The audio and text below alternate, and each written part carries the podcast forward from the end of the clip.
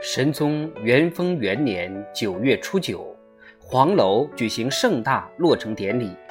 苏东坡是由衷的欢喜，老百姓得免于水灾，建堤建楼费了半年功。黄楼属于全城的居民，分明是将来防洪的保障。落成仪式举行时，全城万人空巷前来参加。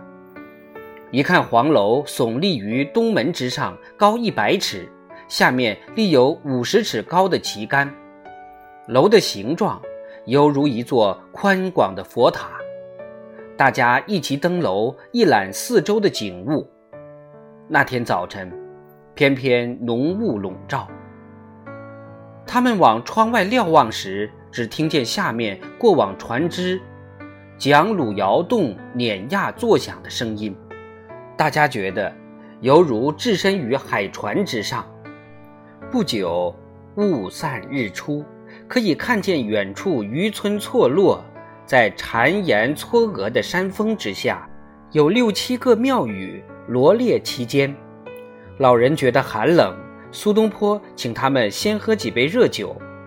往近处看，在南方看见一个高台，以往用为赛马之地，今已建成一座寺院。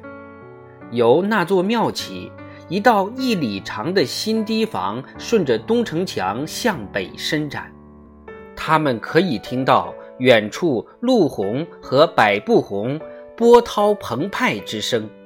与近处下面的鹅鸭之声相错杂，最后摆设盛宴款待来宾，有大乐队奏乐。苏东坡写了一篇文章，记此盛事，刻之于石，以垂久远。那块石碑也经历非凡。后来苏东坡遭朝廷流放。所有带苏东坡名字的石碑都奉命毁坏。当时徐州太守只把这块石碑投在附近的护城河里。约十年之后，老百姓已然忘记了禁令，而皇家也在搜集苏东坡的墨迹手稿。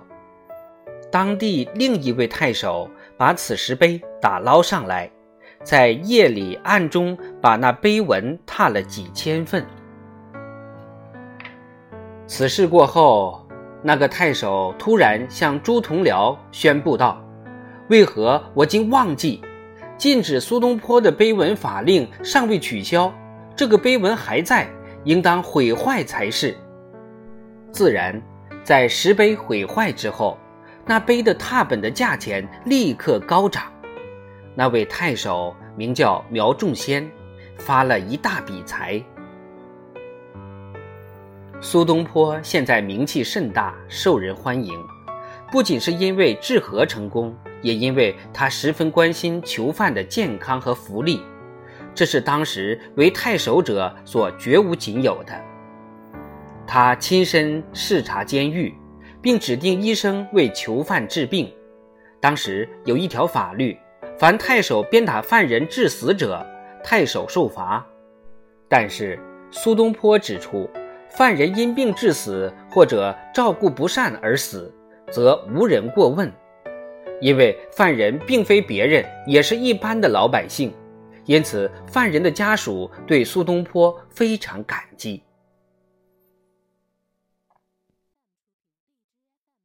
这些小事很容易做，只要人想做就能做到，但是只有苏东坡肯去做，比如说。他看见很多逃兵沦落为盗匪，因为有一条荒谬的法令：凡是低级军士因公出差，官家不发与旅费，等于是逼良为盗。他自己改革这项漏规，他只要每年节省下几百民钱就可以够用。他严禁军中赌博饮酒，在上皇帝书中，他指出。当地军队练熟技艺，等地为诸郡之冠。陛下遣摄使按阅，所具见也。苏东坡今明日大，以中土鸿儒之冠为远近所知。欧阳修去世之后，文坛盟主之名即将落到苏东坡头上，文人儒生皆以夫子呼之。他以前曾遇见他那苏门四学士之中的两个，在淮阳与张雷相识，在杭州附近结识晁补之。另外两个是秦观和黄庭坚，秦黄二人后来成为宋代有名的诗人词人，而今请求列在苏东坡的门下。五短身材的李常，春天曾去拜访苏东坡，屡次谈到秦观，并拿秦观的词给东坡看。由于李常的介绍。秦观那年夏天曾去拜谒过苏东坡。秦观这位风流潇洒的词人，据野史说曾娶过苏东坡的小妹。秦观尚未应科举考试，还没有功名，但是年轻文采风流，有不少女友。后来秦观死时，曾有一歌妓为爱他学了短剑。他的词清新柔媚，如春日的黄鹂。秦观见苏东坡时说：“我独不愿万户侯，唯愿一时苏徐州。”他把苏东坡比作天上麒麟，又向苏东坡说：“不将俗物爱天真，北斗以南能几人？”黄庭坚日后成了江西诗派的鼻祖，他与秦观又不相同，他沉默寡言，有学者风。他没去拜访苏东坡，但是写了两首诗，以万分谦逊的语气毛遂自荐，将苏东坡比之为高崖的青松，自己则比为深谷里的小草，希望将来能和青松比高。苏东坡以前看过黄庭坚的诗，他说黄庭坚的诗内容充实而深厚，诗思高旷。数百年来未之见也。他回黄庭坚的信说：“今者汝书辞累浮，执礼恭慎，如见所谓者何哉？是方以此求交于足下，何惧其不可得？”苏门四学士中，庭坚最年长。在当时人常以苏黄并称。苏东坡去世后，黄山谷遂成为当代最伟大的诗人，人也是把他和苏东坡相提并论的。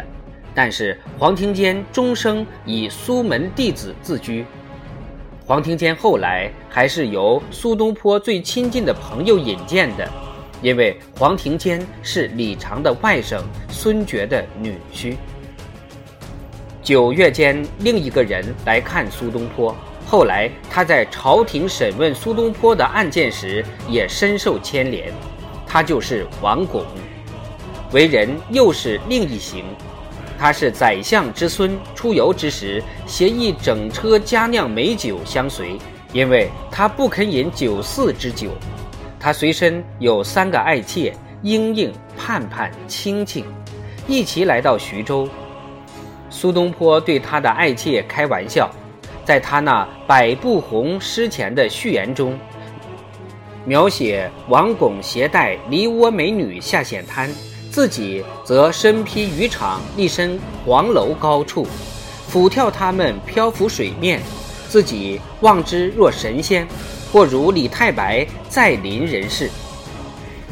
这时，有第四个重要人物在苏东坡生活中出现。就是诗僧参辽，大概是由秦观介绍的。奇怪的是，苏东坡在杭州的三年内，参辽住在附近一个大城市，居然苏东坡从未听说过他。参辽为一大诗人，道德崇高，不慕虚名。他只是在遥远之处观察苏东坡而心怀羡慕。由现在起，参辽便成为苏东坡一生的密友了。在那年的中秋节，我们也许可以把苏东坡看得更近、更清楚一些。八月十二，他得了一个孙子，中秋之夜，他微感不适，稍感寂寞。过了六天，他接到子由写的中秋诗，他也写了一首诗，叙述如何度的中秋。明月未出群山高，瑞光万丈生白毫。一杯未尽银雀涌，乱云拖坏如崩涛。